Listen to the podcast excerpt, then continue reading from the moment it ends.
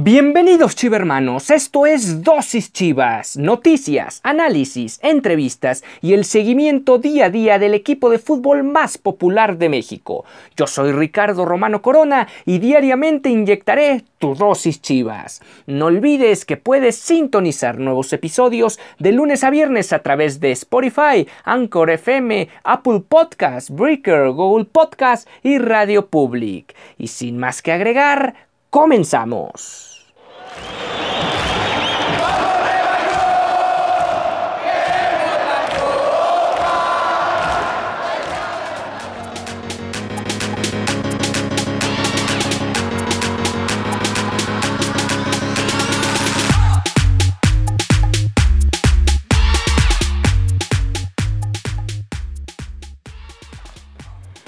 Hola, ¿qué tal? Bienvenidos a Dosis Chivas, el espacio deportivo del equipo más importante de México.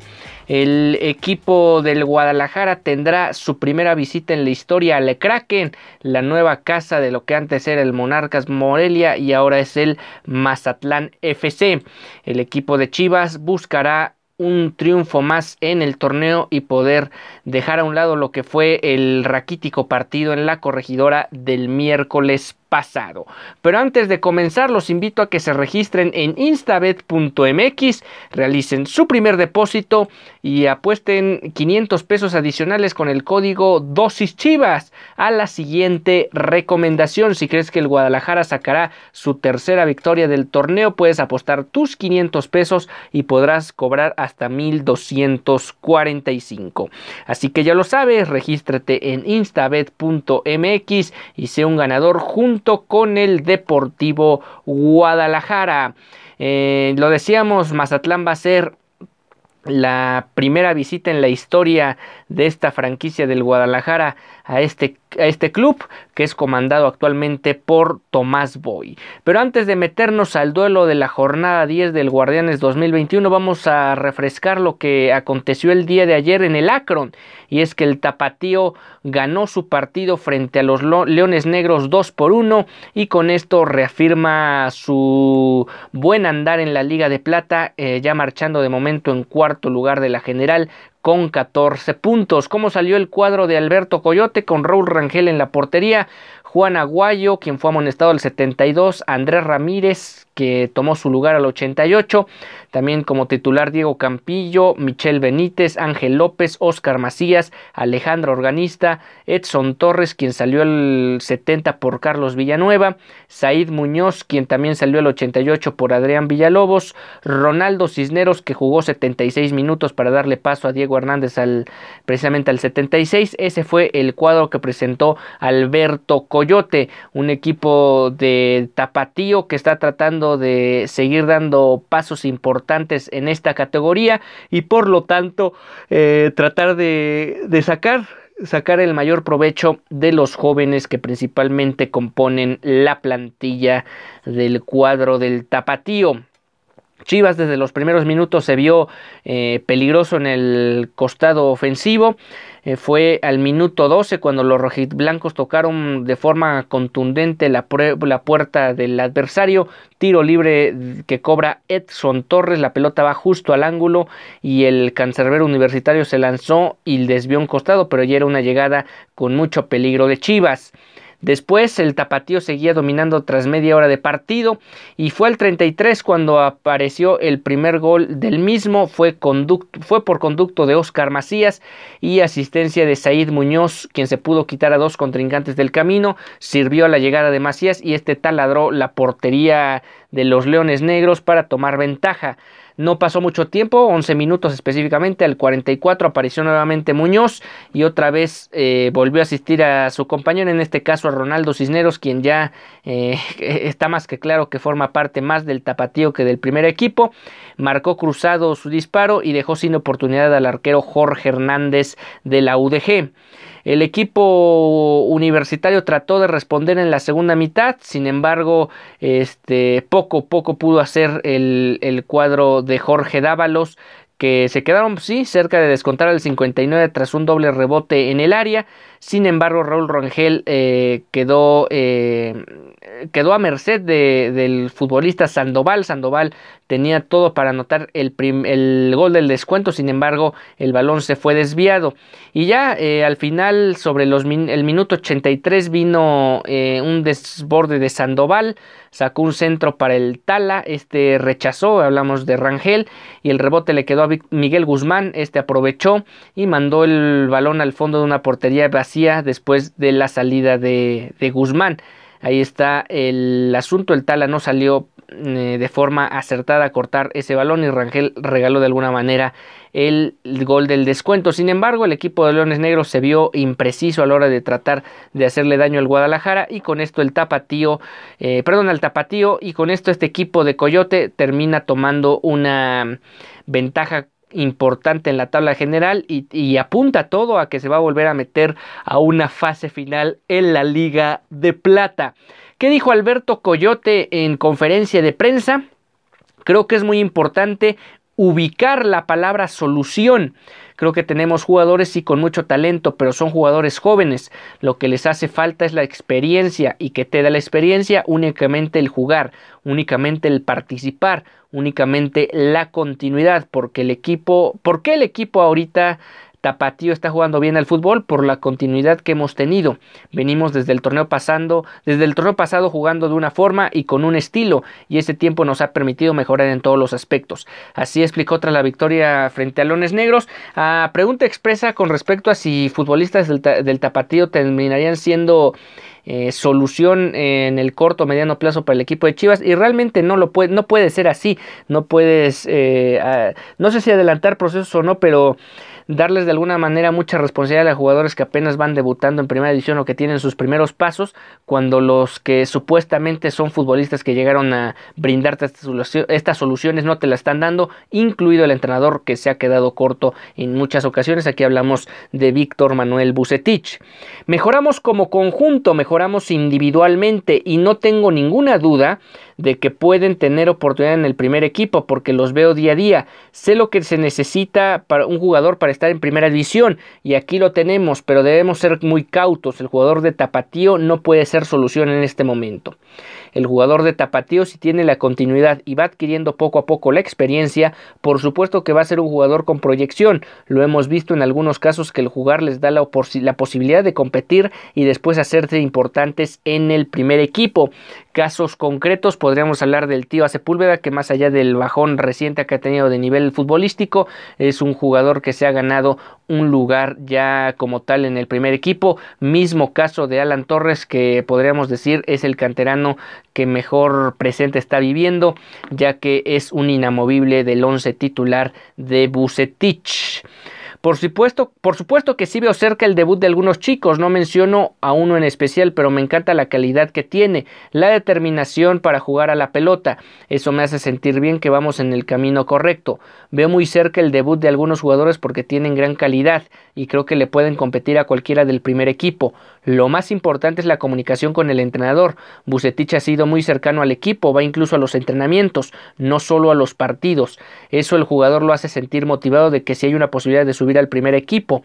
Lo que nos corresponde a nosotros es prepararlos al máximo. La liga de expansión nos cayó de maravilla para que los chicos tengan oportunidad de llegar a primera división. Sí, es un hecho y creo que el Guadalajara tarde que temprano va a terminar demostrando por qué tener este, esta filial en la liga de plata le viene más que bien a muchos de los jóvenes que se encuentran en las fuerzas básicas y que anteriormente en el pasado reciente eran debutados o era apresurado su ingreso al primer equipo de la sub-20 al primer equipo. Ya lo decía alguno de nuestros invitados es un salto muy grande llegar eh, de una categoría con límite de edad a un, eh, a un nivel y una dinámica de juego que tiene la primera división de México que por más que muchos lo critican de que es una liga eh, irregular que fomenta la mediocridad. En parte tienen razón dado el sistema de competencia, pero al final sigue siendo una de las mejores ligas del continente y a mi, a mi juicio una de las 10 mejores del mundo. Pues ahí está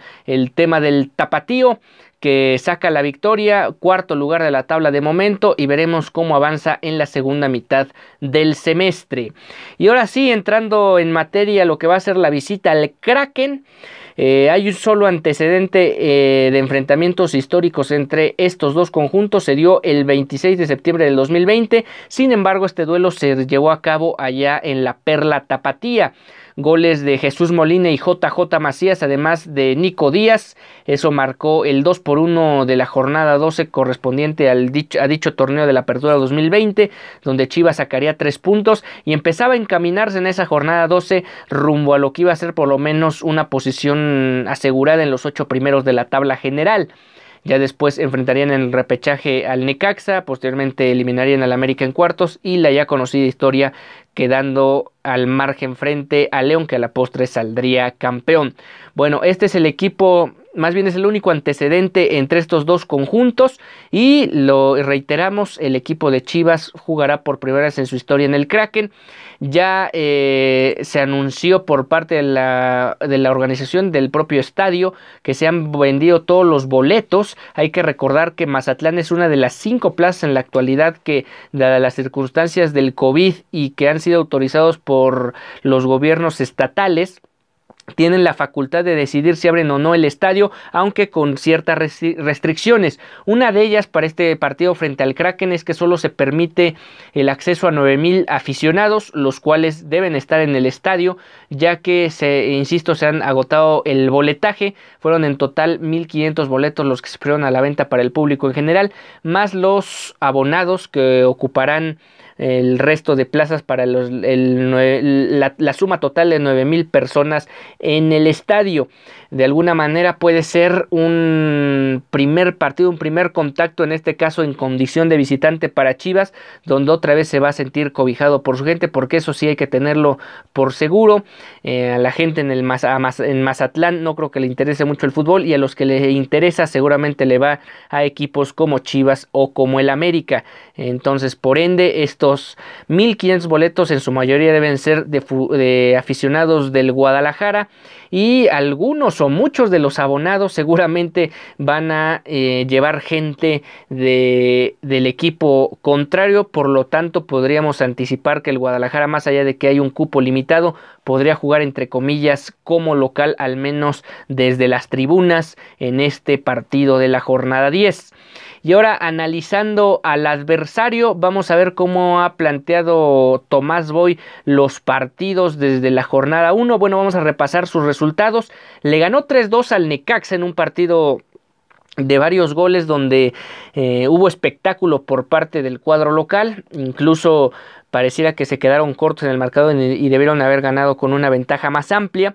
Después vino eh, el primer partido que los aterrizó en su realidad y vaya que fue contra, contra un equipo que a la postre, lo estamos viendo, le ha costado muchísimo trabajo el certamen. Hablamos de los Pumas, jugaron al mediodía en Ciudad Universitaria. Pumas aprovechó cabalmente que el Mazatlán entrena eh, la mayoría del tiempo a nivel del mar jugaron a más, a más de 2.000 metros de altura a la, a la mitad del día, a mediodía y el equipo del Mazatlán terminó pagando facturas sobre todo en el segundo tiempo y se llevó una derrota de tres goles por cero. Después empataron con, con Santos a cero goles, le ganaron por la mínima al Pachuca eh, perdieron otra vez en la altura, en este caso en Toluca, cuatro goles por uno. Otro partido infame para el cuadro de Tomás Boy. Se ve que la pasa muy mal porque va de 0-9. Ya repasaremos su último partido que fue precisamente en el Azteca frente al Cruz Azul. Este solo lo perdieron por un gol a cero. Pero le ha costado mucho trabajo a este equipo jugando en la capital o en la zona entre el Estado de México y la capital del país. Después caerían también en casa frente al Atlético San Luis 0-3. Un partido que llamó poderosamente la atención porque hasta cierto punto el Mazatlán ha ganado en casa, es cierto, ah, o más bien ha sacado buenos resultados en casa, es la única derrota que tiene en el torneo como local y por lo tanto debe llamar la atención. Ahora, otro punto importante va a ser que Tomás Boy no hace mucho dejó el cargo con el Guadalajara, hace poco más de dos años, y eso puede ser un aliciente extra para el entrenador mexicano de tratar de más o menos tapar la mediocre temporada que está teniendo con el Mazatlán y venciendo al Guadalajara que tampoco se salva del adjetivo de mediocre. Bueno, perdió en la jornada 6 contra el San Luis 3 por 0 en casa, luego perdió como visitante 1 por 0 frente a Juárez. Mm, ganó el fin de semana, en este caso el viernes 26 de febrero, 3 por 0 al Querétaro, en un partido donde Querétaro terminó con 9 hombres y el ya mencionado partido cayó por la mínima frente a la máquina en el Azteca. Un partido que se antoja que el Guadalajara salga un poco como favorito, sin embargo sabemos que en esta historia, durante este torneo, ha sido mero, mera especulación el tema de que el Guadalajara salga como favorito, porque al final la mayoría de los partidos no los ha terminado por ganar. Vamos a una pausa y volvemos.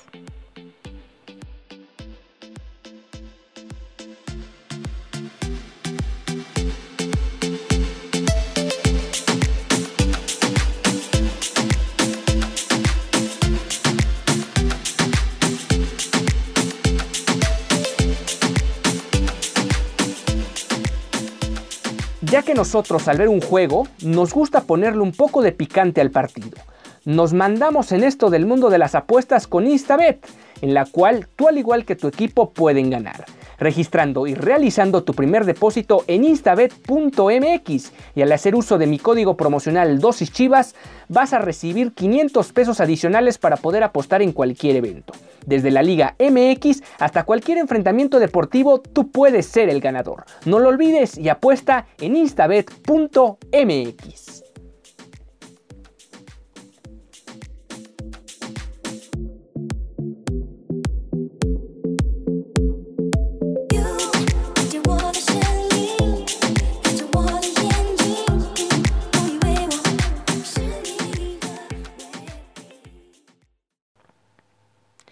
Ya estamos de regreso en Dosis Chivas, el espacio deportivo del equipo más popular de México. Vamos a revisar las últimas tres alineaciones que presentó Tomás Boy, en específico el partido contra Juárez, la victoria contra Querétaro y la recién derrota frente a la máquina. Contra Juárez en una derrota allá en la frontera paró de la siguiente manera el cuadro mazatleco.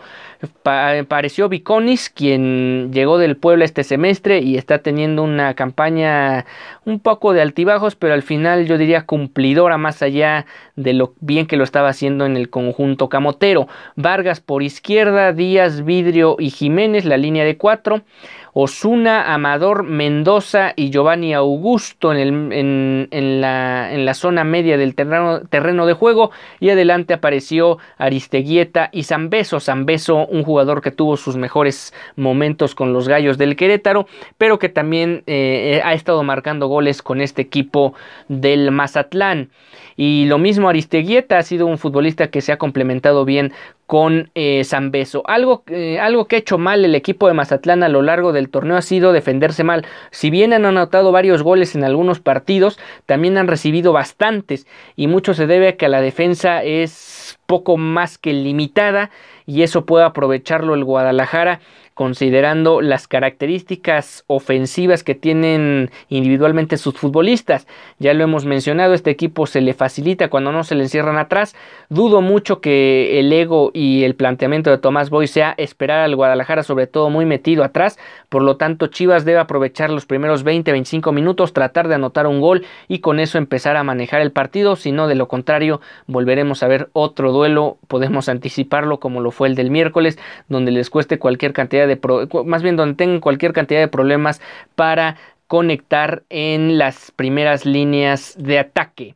El equipo de Mazatlán jugó en casa el viernes pasado, ya lo decíamos, le ganó 3 por 0 al Querétaro que terminó con 9 hombres desde el minuto 60, un poquito antes, fue cuando se dio la segunda expulsión. Sin embargo, Mazatlán ya estaba siendo dominador del partido. Viconis en la portería, Ortiz, Vidrio, Díaz y Velarde. En el medio campo, Mendoza, Meraz, Sandoval y Giovanni Augusto. Y los ya mencionados Zambetso y Aristeguieta adelante. Ambos anotaron gol en aquel encuentro frente al equipo del Pite Altamirano, que viene, por cierto, de empatarle al Guadalajara 2 por 2 eh, realmente el Guadalajara le sacó el le sacó el empate porque estaba segundos el equipo de Héctor Altamirano de llevarse los tres puntos. Un duelo, ya lo decíamos, contra este equipo de Querétaro donde dominaron, donde aprovecharon las ventajas de las expulsiones y con eso terminaron marcando una diferencia importante en el marcador. Y ya para cerrar este análisis de los tres últimos partidos del Mazatlán, vamos al más reciente que fue el del miércoles pasado en el Estadio Azteca salió con Bicones en la portería. Aquí formó con una línea de 5 con Velarde, Ortiz, Vidrio, Jiménez y Padilla. En el medio campo Giovanni Augusto, Sandoval, Meraz y Mendoza. Y aquí el sacrificado fue Zambetso. Zambetso, es más, ni siquiera ah, apareció en la banca. Temas eh, de lesión fueron los que impidieron que Zambetso apareciera en este partido. Se vio más precavido Tomás Boy. Hasta cierto punto le salió la jugarreta porque llevaban 65 minutos sin recibir gol. Sin embargo, el equipo del Mazatlán desde el 23, Gael Sandoval se fue expulsado y con esto Cruz Azul tuvo ventaja numérica por más de tres cuartos del encuentro. Terminó apareciendo Roberto Alvarado al 66 y con eso fue suficiente para llevarse el triunfo en el Azteca. Un partido donde después de todas las circunstancias no se vio tan mal el Mazatlán. Sin embargo, eh, los equipos poderosos o de mayor cartera o de mayor calidad, hombre por hombre, han demostrado que el Mazatlán Mazatlán no está para competir en los primeros lugares de la general. Obviamente el Guadalajara está lejos también de esos primeros lugares y por lo tanto puede ser un duelo más que parejo que incluso se antoja para un empate. Sin embargo, esperemos que el Guadalajara pueda sacar los tres puntos y pueda seguir eh, eh, remando hacia arriba y no quedarse estancado en la media tabla. Esa es la situación para el partido del día de mañana. Chivas debe empezar con Raúl Gudiño en la portería. Esto es a priori lo que se tiene entendido podría aparecer. También mencionar como ya se había anticipado que el equipo de Querétaro viajó directamente a Mazatlán, han entrenado allá y para el partido de mañana terminarán por eh, jugarlo y después ya regresar ahora sí a la Perla Tapatía. Decíamos va Gudiño en la portería, debe regresar Miera a la titularidad junto con Briseño sobre todo Briseño por el tema de, ímpetu, se ha ganado un lugar más que por temas futbolísticos, pero bueno, esa es otra cuestión. Eh, la duda es si vuelve a aparecer eh, Isaac Brizuela como lateral, debería repetir lo que hizo contra Pumas, más allá de que es un planteamiento un tanto también extraño, pero em, prescindir de Isaac Brizuela me parece un completo error. Eh, sería Isaac Brizuela como lateral, eh, Mayorga por el costado izquierdo, a diferencia de que crea que el gol de Ponce fue suficiente para que se ganara de nueva cuenta un lugar como titular en el próximo partido, pero debería aparecer Mayorga. Torres con Molina, Angulo, por ahí Angulo podría también sufrir modificaciones e irse a la banca y aparecer otro futbolista de Chivas. Sería interesante ver al Chino Huerta como enganche en este enfrentamiento. Un Chino Huerta que por cierto pasó seis meses en Mazatlán, eh, estuvo prestado un año, primero con la franquicia que en ese momento se llamaba Monarcas Morelia y ahora la que se llama Mazatlán, así que conoce un poco de cómo se mueven los hilos allá en el Kraken y por lo tanto será el único futbolista de Chivas que ya tiene experiencia en dicho estadio. Con esto cerramos el previo del partido del día de mañana. No hay mucho estadística e historia que, que remarcar en estos enfrentamientos. Sin embargo, ahí queda el dato de que será el primer partido como visitante entre esta, más bien el primer partido de Chivas como visitante ante el Mazatlán FC. Y ahora para cerrar el tema del primer equipo, bueno, ha salido otra convocatoria para otro microciclo de la próxima semana. Hablamos en concreto del 7 al 10 de marzo en el Centro de Alto Rendimiento de la capital mexicana. Y para este microciclo han sido llamados cuatro futbolistas de Chivas. Alejandro Mayorga, el Tiva Sepúlveda, el Chino Huerta y la gran novedad, sobre todo por la polémica que ya se había armado hace algunas semanas y que de hecho derivó en una lesión muy complicada para Alexis Vega que hizo que, impidió que tuviera el 100% de facultades durante la liguilla pasada. Bueno, pues el exfutbolista del Toluca regresa a selección mexicana en este caso con la preolímpica y formará parte de este preolímpico. Nada más tanto Vega como el cuerpo técnico de Chivas van a implorar en que nadie salga lesionado en este este microciclo y puedan estar listos para el clásico del próximo domingo. Y ya para cerrar el día de hoy, hablar un poco sobre el partido de lunes de Chivas Femenil que juega contra Tijuana. eh, se sostendrán este duelo correspondiente a la jornada 9 del Guardianes 2021. Chivas Femenil de momento marcha terceras del campeonato con 19 puntos empatadas tanto con Tigres y con Pumas, misma cantidad de unidades, solo que Tigres por diferencia de goles arriba de Guadalajara. En la última ocasión, eh, más bien en la ocasión de la apertura 2019, que fue eh, donde se vieron la primera vez hasta la sexta, más bien, perdón, desde el inicio de este torneo hasta la sexta, hasta la fecha 6 de la apertura 2019, fueron las ocasiones que se han visto estos equipos. Eh, hablamos en específico de Chivas como local. Bueno, estamos hablando que la oncena tapatía cobró revancha de una derrota por la mínima en el estadio Akron. Esto fue en el semestre del, del Apertura 2019, como ya se mencionaba, y goleó a domicilio 4-1 al equipo de Tijuana. Esto dentro del clausura 2020. Eh, el más reciente enfrentamiento entre estas dos escuadras se dio la, fecha, la fecha 14 del torneo anterior en la Fortaleza Rojiblanca. 3 por 0 ganó el equipo del Chore Mejía. Un partido que apunta a tener eh, la misma la misma tónica o tónica muy similar que el equipo de Guadalajara termine imponiendo condiciones de temprano y termine ganando incluso con un marcador abultado tres futbolistas de Chivas, o más bien tres futbolistas que pueden verse las caras este, este lunes, han jugado con ambas, ambas camisetas. Hablamos primero de Carolina Jaramillo, quien de hecho debutó con el equipo tijuanense en la Copa MX Femenil 2017 y desde la apertura 2020 ya juega con Chivas. Las otras dos son Vanessa Sánchez y Priscila Padilla, quienes fueron piezas importantes en el título en el primer título de la historia de esta liga, en el Apertura 2017, y después han, han emigrado al equipo canino para este semestre. Fueron una de las dos, dos de las 12 futbolistas que dejaron el redil para comenzar el 2021. Pues ahí están algunos datos de este enfrentamiento entre Tijuana y Chivas en el Akron el próximo lunes.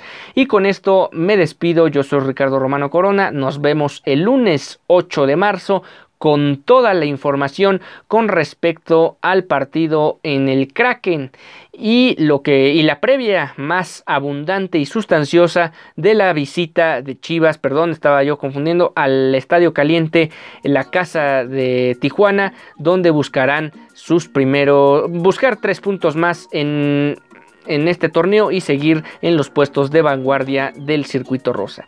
Con esto me despido, hasta entonces.